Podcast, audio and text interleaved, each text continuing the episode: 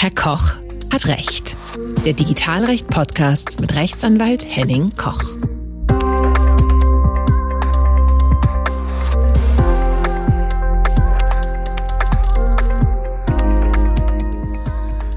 Herzlich willkommen zu einer neuen Folge von Herr Koch hat Recht. Mein Name ist Henning Koch. Ich bin Rechtsanwalt und berichte in regelmäßigen Abständen über die Themen Digitalrecht, Datenschutzrecht und digitaler Wandel. In einer der letzten Folgen hatte ich einen Hacker im Interview und wir besprachen die Themen Cybersecurity und Informationssicherheit aus Sicht eines Hackers bzw. eines IT-Sicherheitsexperten. Heute beleuchten wir das Thema aus rechtlicher Sicht. Mein heutiger Gast ist Herr Rechtsanwalt Stefan Hessel. Herr Hessel beschäftigt sich schwerpunktmäßig mit dem Thema IT-Sicherheit, Cybersecurity und den dortigen rechtlichen Aspekten.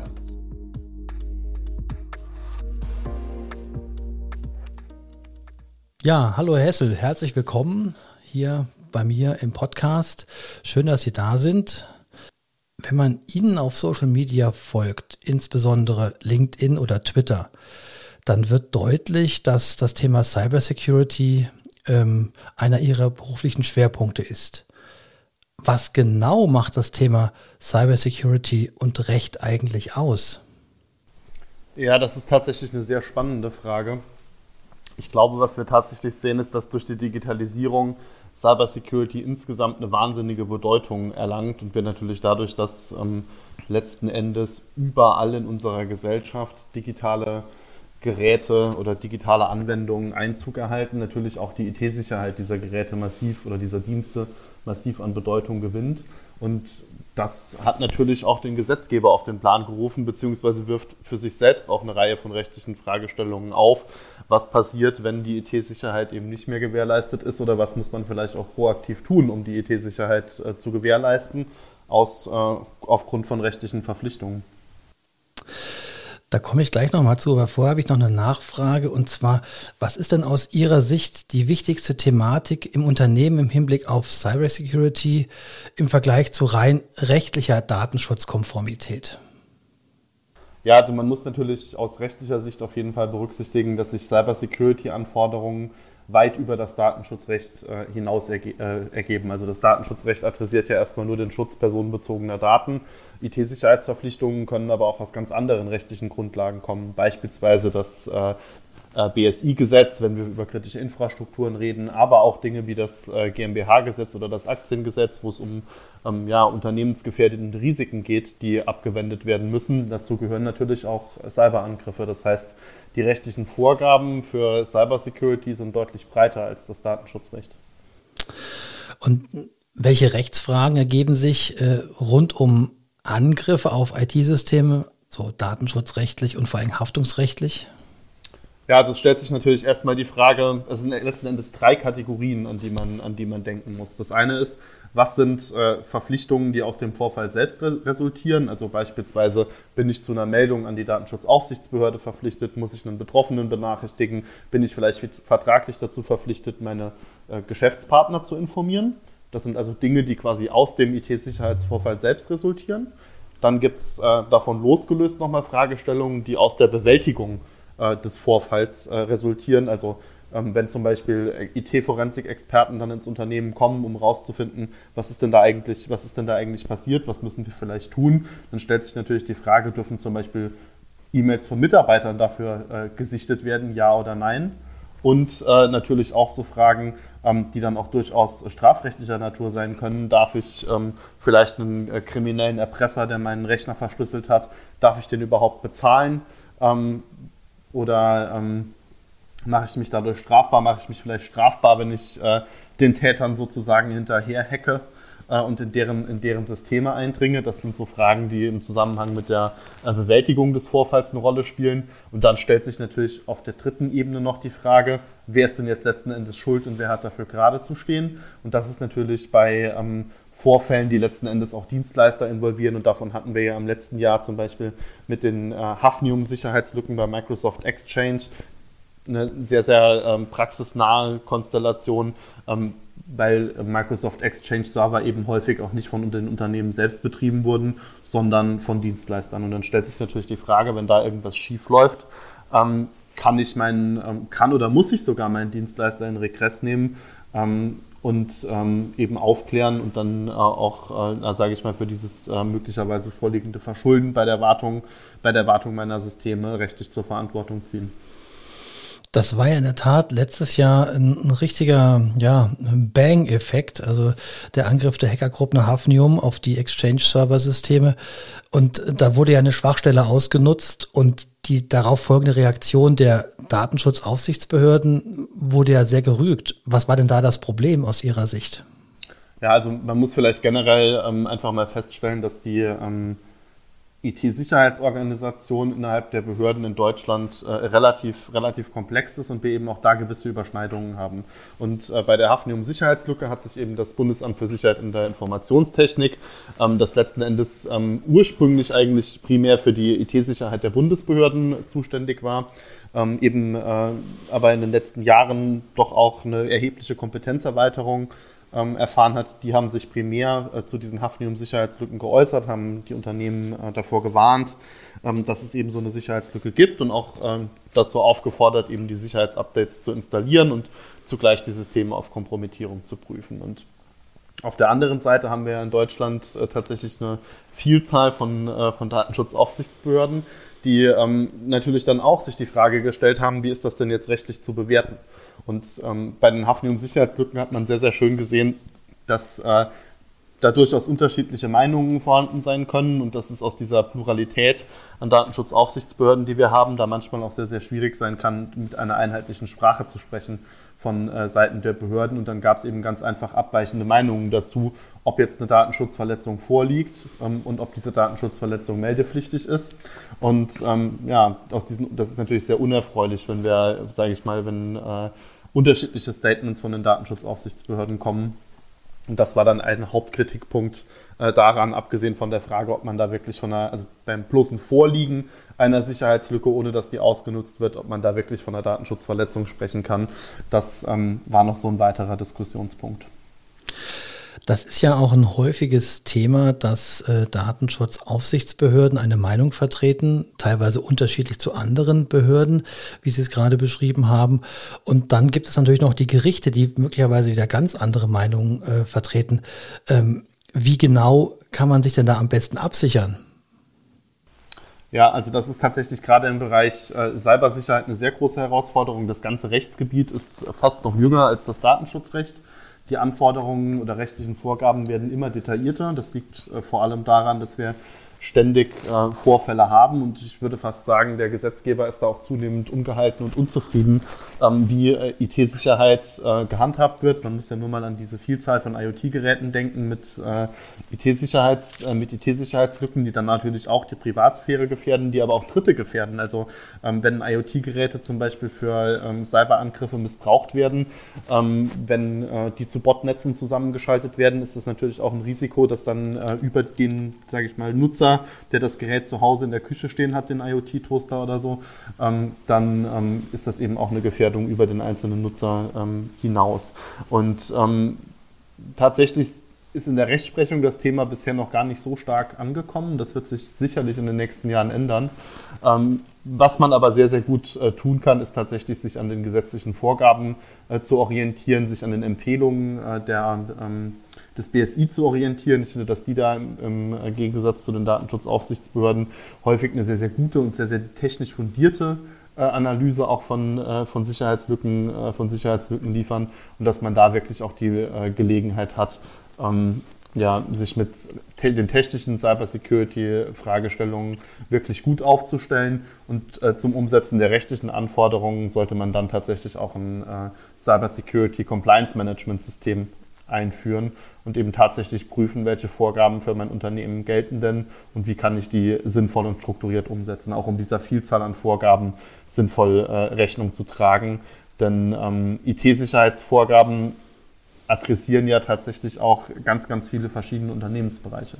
Die können das Unternehmen selbst betreffen, die können aber auch zum Beispiel das Produkt oder eine Dienstleistung äh, des Unternehmens betreffen. Und dann muss man tatsächlich auch erstmal gucken, ähm, welcher Unternehmensbereich hat denn was zu beachten.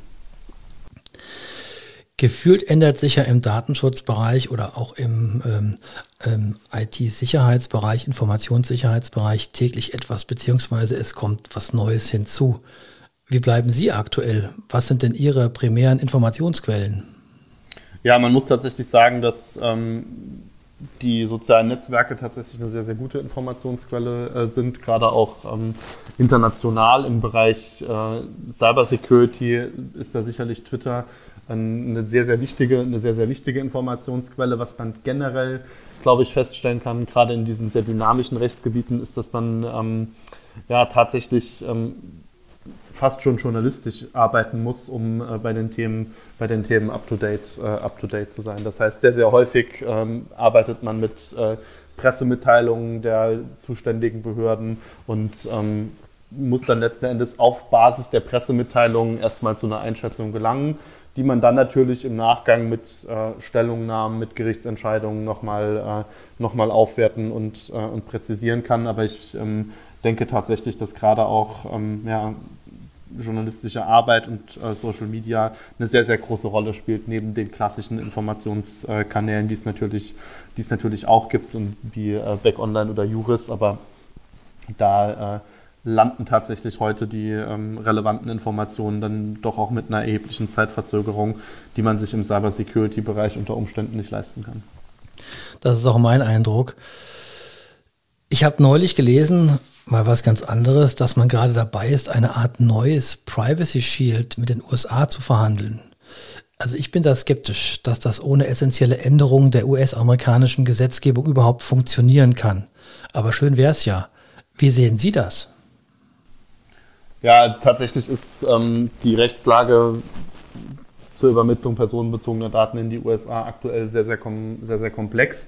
Ähm, ein neues Privacy Shield dürfte tatsächlich auch ähm, nur Sinn ergeben oder ein neuer Angemessenheitsbeschluss, wenn wir da äh, substanzielle Veränderungen ähm, auch sehen. Oder man muss eben, also eine Seite wird nachgeben müssen. Entweder äh, wir geben von europäischer Seite nach und äh, akzeptieren, dass äh, US-Sicherheitsbehörden eben Zugriffsrechte haben. Das halte ich für relativ ausgeschlossen. Das scheint ja auch ein harter Brocken zu sein ähm, in den Verhandlungen, dass hier von europäischer Seite eben kaum Zugeständnisse gemacht werden und man eben tatsächlich diese Änderung der äh, Rechtslage in den USA ähm, voraussetzt. Insgesamt muss man natürlich sagen, dass ähm, ja, dieser Hürden beim internationalen Datenaustausch natürlich auch Auswirkungen darauf haben, wie das Internet äh, insgesamt äh, funktioniert. Und ja, wir wollen wahrscheinlich am Ende auch keine, Art, keine, keinen, Daten, keinen Datenzoll an den äh, jeweiligen Außengrenzen der Europäischen Union, ähm, sodass man da auch schon sagen muss, ähm, eigentlich ist das Ziel, ähm, ja, personenbezogene Daten und auch nicht personenbezogene Daten im globalen Internet austauschen zu können, äh, ja schon auch ein sehr hohes Gut. Jetzt hat ja ein, habe ich heute auch gelesen, ein äh, holländischer Anbieter in Zusammenarbeit mit Zoom äh, eine, ein Transfer Impact Assessment durchgeführt. Ähm, kennen Sie das schon oder haben Sie dazu schon eine Meinung? Das sieht ja auf den ersten Blick, das, was man so darüber hören konnte, ja eigentlich ganz brauchbar aus. Und gerade Zoom ist ja auch ein, ein Dienst, den man gut nutzen kann. Ähm, und viele finden den ja auch stabiler als äh, beispielsweise äh, Teams oder andere vergleichbare Sachen. Ja, also das ist generell, es gibt ja tatsächlich von dem gleichen Anbieter auch äh, eine Datenschutzfolgenabschätzung und ein äh, Transfer Impact Assessment, das leider nicht veröffentlicht wurde. Die Datenschutzfolgenabschätzung ist veröffentlicht zu den Microsoft-Diensten.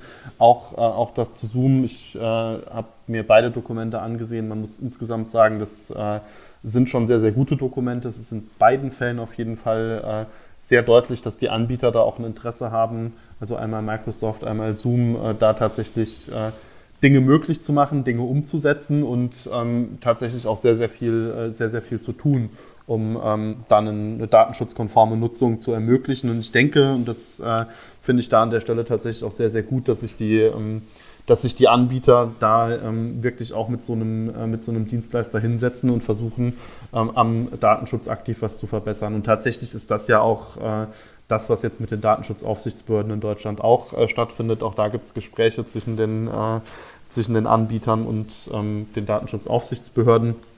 Und ich hoffe, dass wir da am Ende letzten Endes ähm, ja, dann auch diese digitalen Dienste nutzen können, ohne da ähm, Datenschutzbedenken haben zu müssen. Aktionen wie Reclaim Your Face äh, versuchen, Einfluss zu nehmen auf die Gesetzgebung, die das Thema Gesichtserkennung ermöglichen soll. Sogenannte digitale Selbstverteidigung ist das Stichwort. Ein wichtiges Thema geworden. Daher gibt es einen Trend äh, weg von großen Plattformen und rein ins sogenannte Fediversum. Mastodon statt Twitter, Pixelfed statt Instagram oder PeerTube statt YouTube. Der Bundesdatenschutzbeauftragte ist schon da und die Behörde aus Baden-Württemberg von Dr. Brink auch schon. Das erscheint ein Trend zu sein. Wie sehen Sie das? Ja, das ist ähm, tatsächlich, stehe ich, dem, stehe, ich dem, stehe ich dem Ganzen so ein bisschen äh, gespalten gegenüber. Ähm, man muss ja tatsächlich sagen, dass sich die Datenschutzaufsichtsbehörden mit diesem Rückzug ähm, auf ähm, vermeintlich datenschutzkonforme Dienste oder so dezentrale Lösungen, ähm, dass die Data sich tatsächlich auch ein Stück weit aus der Gesellschaft und aus der Öffentlichkeit zurückziehen. Denn es ist ja vollkommen klar, dass auf diesen, äh, sage ich mal, Insellösungen oder kleineren Plattformen bei weitem äh, nicht die Reichweite erreicht wird, die man eben, die man eben hat. Und äh, tatsächlich sind da die Datenschutzaufsichtsbehörden vielleicht auch in einer recht komfortablen Situation, ähm, weil sie eben nicht darauf angewiesen sind, dass äh, Kunden beispielsweise auf ihre Angebote aufmerksam, äh, aufmerksam werden. Das heißt, dieser Ansatz äh, scheint mir tatsächlich ähm, ja, zwar für die Datenschutzaufsichtsbehörden möglich, aber ich glaube nicht, dass es eine gesamtgesellschaftliche Lösung ist, sondern die gesamtgesellschaftliche Lösung muss eben daran bestehen, dass äh, ja, letzten Endes diese Plattformen ähm, die geltenden datenschutzrechtlichen Anforderungen einhalten und es eben dann auch für Unternehmen, aber auch die Datenschutzaufsichtsbehörden möglich ist, sich auf diesen Plattformen äh, zu bewegen, wobei dann auf der anderen Seite natürlich auch nochmal äh, kritisch zu bewerten wäre, ob dann die ähm, Analysen, die die Datenschutzaufsichtsbehörden dazu veranlassen, die Plattformen zu verlassen, ob die überhaupt äh, zutreffend sind. Zum Abschluss schauen wir mal in die Kristallkugel. Aktuell gibt es zahlreiche Entscheidungen, auch von Obergerichten, die wegen einer Verletzung des Rechts auf Auskunft nach der DSGVO saftige Summen ausgeurteilt haben, die Unternehmen dann zahlen müssen. Was erwarten Sie? Werden diese Themen in fünf Jahren auch noch einen solchen Impact haben wie jetzt? Ich glaube tatsächlich, dass der Impact da massiv äh, zunehmen wird. Sowohl ähm, bei der Frage der äh, Schmerzensgeldansprüche nach der DSGVO als auch bei tatsächlich bei der äh, Frage, inwieweit und ob äh, gegen Unternehmen Bußgelder äh, verhängt werden können. Wir werden hier EuGH-Rechtsprechung sehen, die ähm, sich mit diesen Fragen auseinandersetzt und dann wird es sehr, sehr spannend zu sehen sein, wie der EuGH, äh, wie der EuGH entscheidet.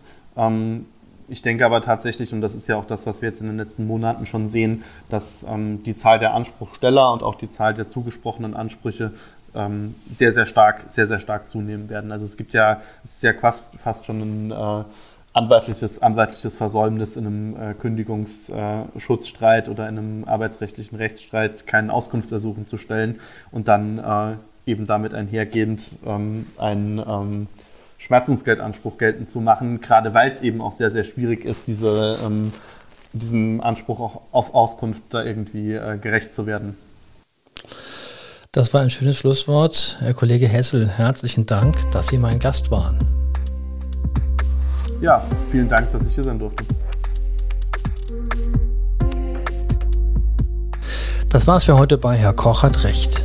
Wenn Ihnen dieser Podcast gefallen hat, können Sie ihn am besten unterstützen, wenn Sie ihn weiterempfehlen, ihn abonnieren und eine Bewertung oder ein paar Sternchen bei Apple Podcasts hinterlassen. Vielen Dank schon einmal dafür. Ich verabschiede mich für heute. Mein Name ist Henning Koch. Bleiben Sie gesund. Bis zum nächsten Mal.